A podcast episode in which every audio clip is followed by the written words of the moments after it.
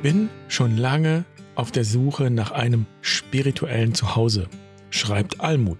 Und da ist sie nicht die einzige. Sie schreibt Seminare, christliche Gruppen, lange Wanderungen auf dem Camino de Santiago durch Natur und Einsamkeiten und immer noch fehlt etwas. Und dieser letzte Satz, immer noch fehlt etwas, bringt es auf den Punkt. Diese Art von spiritueller Heimatlosigkeit lässt sich offenbar nicht so einfach von außen lösen, nicht mit dieser oder jener Praxis oder Erfahrung oder Tradition. Es braucht eine Antwort von innen.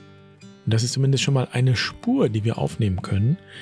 Und vielleicht ist das auch schon eine Antwort auf die Frage von Almut und vielen anderen, wo soll ich suchen? Und damit herzlich willkommen bei Barfuß und Wild. Ich bin Jan, schön, dass du dabei bist. Ich freue mich, diese Folge mit dir zu teilen.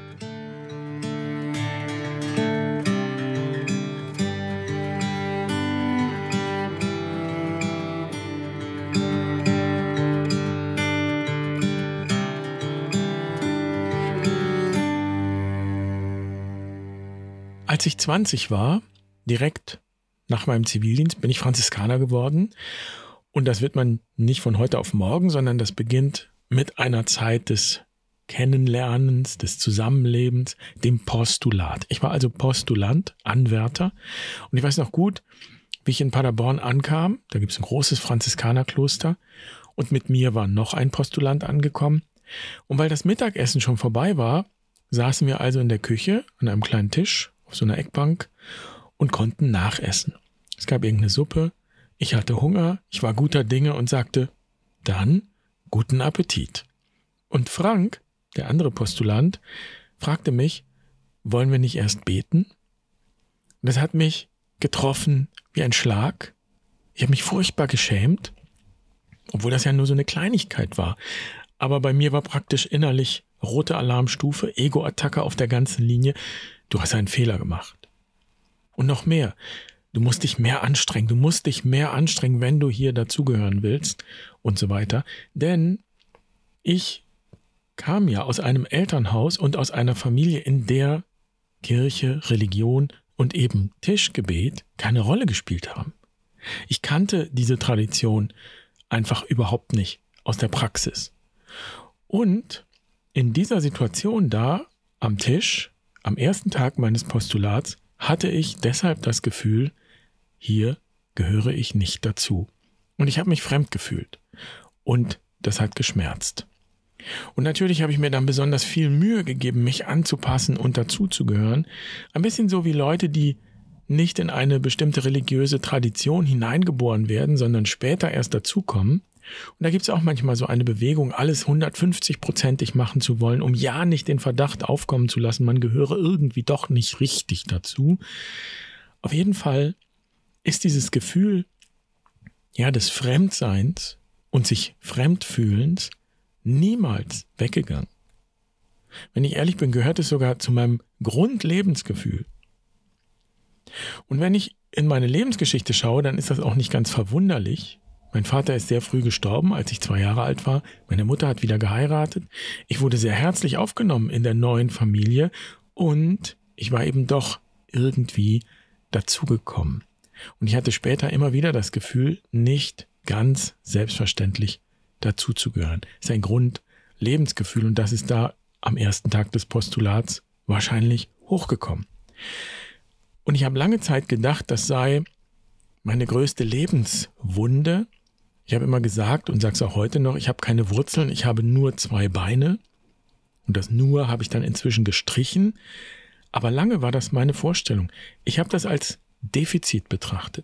Nirgendwo wirklich ganz dazu zu gehören. Das war mein Schmerz. Und ich würde auch sagen, dass es Kindern auf jeden Fall gut tut, so eine Grundlage in ihrem Leben zu haben, sich irgendwo wirklich ganz zugehörig zu fühlen. Und das kann zum Beispiel heißen, in eine Tradition hineinzuwachsen, die ihnen einen festen Rahmen gibt, in dem sie wachsen können. Eine Ordnung, an der sie sich festhalten können. Und ich sehe das heute, wenn ich mich umschaue, bei meiner Frau in der Schule, wenn Kinder in der fünften Klasse sagen, wir sind Türken. Obwohl das ja nur bedingt stimmt, denn sie sind natürlich auch Deutsche. in Deutschland, aber man spürt diesen Stolz und auch die Sicherheit, die einem so eine Zugehörigkeit gibt. Und dass sie das so betonen, ist ja schon Ausdruck einer gewissen Unsicherheit, die unweigerlich kommt, wenn die Frage dann auftaucht in der Pubertät. Wer bin ich eigentlich? Und wo gehöre ich hin? Und wer sind meine Leute? Und wahrscheinlich waren diese Fragen bei mir mit ein Grund, warum ich in einen Orden eingetreten bin. Ordo heißt ja Ordnung. Und ich weiß noch, dass ich am Tag der Einkleidung, also dann ungefähr ein halbes Jahr später, als wir den Habit bekamen, ungeheuer stolz war. Natürlich nur heimlich, aber ich war stolz. Jetzt war ich ein Teil dieses Ordens, dieser Ordnung, dieser Tradition, die schon 800 Jahre alt war. Und das meine ich mit Rahmen. Ich glaube, ich habe da einiges nachgeholt oder nachgenährt und das ist auch in Ordnung so. Allerdings ist mir irgendwann natürlich klar geworden, dass der Rahmen nicht das Eigentliche ist. Das reicht noch nicht, um die Frage zu beantworten, wer ich bin. So wie ein Glas ja auch dazu dient, Wasser zu trinken, und irgendwann habe ich natürlich angefangen, nach dem Wasser zu fragen. Das Glas allein reicht nicht. Und das Wasser ist ja ein altes christliches Symbol. Das lebendige Wasser, das wirklich den Durst stillt. Da geht es um das Wesentliche, um die Essenz. Und so habe ich damals begonnen, alles in Frage zu stellen. Das wäre dann das andere Extrem. Das Gefäß in Frage zu stellen. Das heißt, den Orden, die Kirche, eigentlich alles. Im Lebensrat würden wir sagen, ich bin vom Süden in den Westen gegangen und tief in den Westen. Die Westenqualität ist auch so eine jugendliche Qualität. Jugendliche stellen alles in Frage, weil sie nur auf diese Weise sich selbst finden können. Mit Recht. Und eine gesunde Spiritualität weiß, dass das dazugehört und vermutlich habe ich da einiges nachgeholt. Und das ist keine Bedrohung der Ordnung, sondern die Unordnung spielt eine ganz eigene und wichtige Rolle für jegliche Entwicklung. Eine gesunde Spiritualität ist prozessorientiert und kennt den gesunden Dreischritt Ordnung, Unordnung, Neuordnung. Und das bedeutet, es geht nicht ohne Ordnung, sonst würde das blanke Chaos herrschen. Es geht aber auch nicht ohne Unordnung. Sonst würde nie etwas Neues entstehen. Es gäbe keine Veränderung. Wichtig ist eben nicht nur die Ordnung oder die Unordnung zu sehen, sondern die Verbindung und damit den Prozess, der da drin steckt und der dahinter steckt. Und als ich das verstanden habe, erst sehr spät, da ist mir klar geworden, dass mein Entwurzeltsein, das ich mitbringe aus meiner Geschichte, auch eine Gabe ist. Denn dieses Entwurzeltsein öffnet mich, sensibilisiert mich für Veränderung, für Transformation, für Transformationsprozesse. Und so könnten alle, die sich heimatlos, entwurzelt, einsam fühlen, davon ausgehen, dass diese Gefühle nicht einfach beseitigt werden können und auch nicht sollten, sondern sie sind Teil eines Prozesses. Und sie können Teil eines gesunden Prozesses werden, eines heilsamen Prozesses. Und das bedeutet nicht über diese Gefühle der Heimatlosigkeit, über diese Leerstelle hinwegzugehen oder zu versuchen, die empfundene Leere mit irgendetwas zu stopfen. Eben zum Beispiel mit der nächsten Erfahrung, der nächsten Technik, der nächsten Methode, der nächsten Gruppe, der nächsten Beziehung oder was auch immer die Leere füllen könnte. Was wäre, wenn wir die Heimatlosigkeit eben nicht als ein Defizit betrachten, das beseitigt werden muss, sondern als ein Durchgang, ein Durchgangsstadium, das Ausdruck eines Wandlungsprozesses ist. Und dann ist es gut und hilfreich, nach diesem Prozess zu fragen, wo stehe ich gerade? Die Heimatlosigkeit ist ein Teil jedes gesunden spirituellen Weges. Und Almut schreibt, dass sie sich wünscht, den Geist im Herzen zu spüren. Glauben zu spüren, Gott zu spüren, Christus zu spüren, aber das klappt irgendwie nicht. Ich kann es denken, schreibt Almut, aber nicht richtig fühlen. Wo soll ich suchen? Und ich würde Almut antworten, vielleicht ist genau das nicht richtig spüren, das, was immer noch fehlt, eben gar nicht das Problem, sondern der Wegweiser auf dem Weg. Was wäre also, wenn genau diese spirituelle Heimatlosigkeit oder auch Obdachlosigkeit der Weg ist, eine Einladung ist? Was wäre, wenn genau dort der Weg beginnt, den du suchst?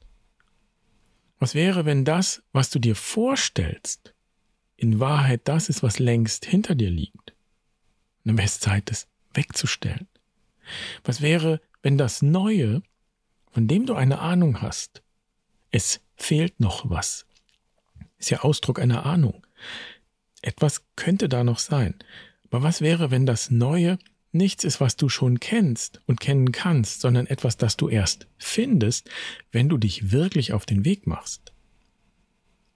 Und wenn ich in dem Bild von Almut bleibe, was wäre, wenn Jesus zu dir sagt, gib all deinen Besitz auf? Und was wäre, wenn mit Besitz nicht bloß materieller Besitz gemeint wäre, sondern in erster Linie alle Vorstellungen von so muss es sein, so ist es gut, so ist es richtig, nur so geht es. Und im Grunde kommen wir alle, so oder so, alsbald irgendwann an diesen Punkt. Und an diesem Punkt sind wir dann irgendwann irgendwie alle mit unserem Latein am Ende. Und so unangenehm das klingt, aber dann stehen wir tatsächlich vor dem Nichts und sind herausgefordert, uns mit Lehre, Unordnung, Nichtwissen und so weiter auseinanderzusetzen. Und da ist Platz für etwas Neues. Theologisch ausgedrückt stehen wir früher oder später alle vor der Frage, wo ist Gott? Und Gott ist nicht da. Jedenfalls nicht da, wo wir es gerne hätten. Und wir können genau darin anknüpfen an Erfahrungen derer, die uns vorausgegangen sind. Biblisch. Bin ich nur ein Gott aus der Nähe, Spruch des Herrn, und nicht auch ein Gott aus der Ferne? fragt der Prophet Jeremia. Wir sind also in bester Gesellschaft mit der Erfahrung von Heimatlosigkeit und Gottesferne. Und das mag ein schwacher Trost sein, und ja, wenn wir ganz ehrlich sind, wollen wir an diesem Punkt meistens doch lieber aussteigen und versuchen dann lieber die Leere selbst zu füllen, beziehungsweise die Unordnung zu beseitigen. Und das sind dann die Geschichten. Wir basteln uns etwas. Wir basteln uns ein goldenes Kalb, so wie es die Exodus-Geschichte erzählt. Und an dieser Stelle wird deutlich, dass es auch um eine Auseinandersetzung mit unserer Bedürftigkeit und unserem Bedürftigsein geht. Und wenn wir sagen, dass wir Gott brauchen oder andere Menschen brauchen, eine Gruppe brauchen oder was auch immer brauchen, dann meinen wir wahrscheinlich meistens, dass wir etwas gebrauchen wollen, nämlich als Bestätigung oder einfach als Antwort auf die Fragen und Sehnsüchte, die wir in uns tragen. Und das ist nicht der Weg. Erst wenn wir aufhören, etwas zu gebrauchen, andere Menschen, den Lebenspartner, die eigenen Kinder, eine Gruppe, eine Tradition, die Kirche zum Beispiel oder eben Gott, dann entsteht Raum für echte Begegnung. Aufhören zu gebrauchen. Und das bedeutet, die Komfortzone zu verlassen. Und das ist wie in einer Partnerschaft oder Ehe. Da wissen wir es ja eigentlich. Die Beziehung beginnt eigentlich erst, wenn wir aufhören, den anderen Menschen nach unseren Vorstellungen verändern zu wollen. Vorstellungen wegstellen. Und dann erst, wenn wir damit aufhören, beginnen wir zu lieben. Und entsteht Raum für Liebe. Und das heißt auch, erst wenn wir ganz allein sein können, finden wir wirklich Heimat. Das wäre auch die Antwort auf die Frage, wo soll ich suchen? Es gibt nur einen Ort, in dir selbst.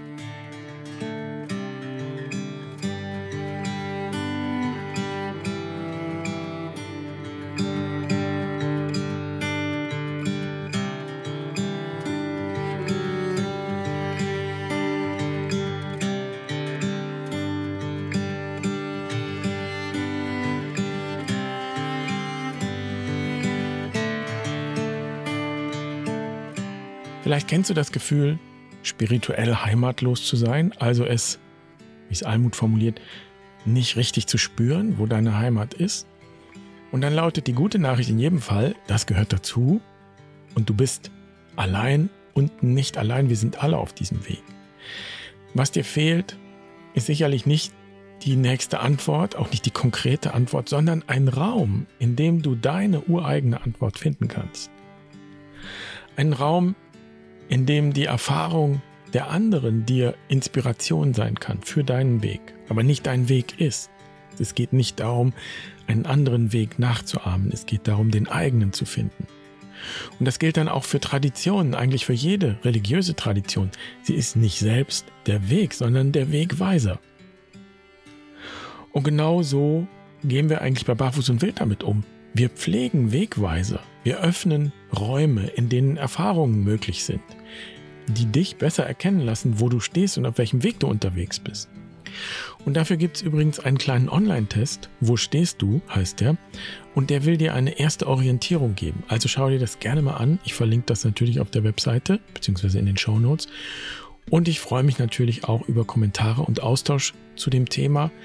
Auch das ist ja wunderbar, dass wir uns hier austauschen können über die je eigenen Erfahrungen. Und das schließt übrigens auch ein, nicht nur die eigene Meinung kundzutun und Antworten zu geben, sondern vor allem gehört dazu, Fragen zu stellen und die Fragen zu teilen. Und daher danke an Almut und an alle, die ihre Fragen geteilt haben. Schön, dass du heute dabei warst. Ich wünsche dir eine wunderschöne Woche. Mach's gut. Pace bene.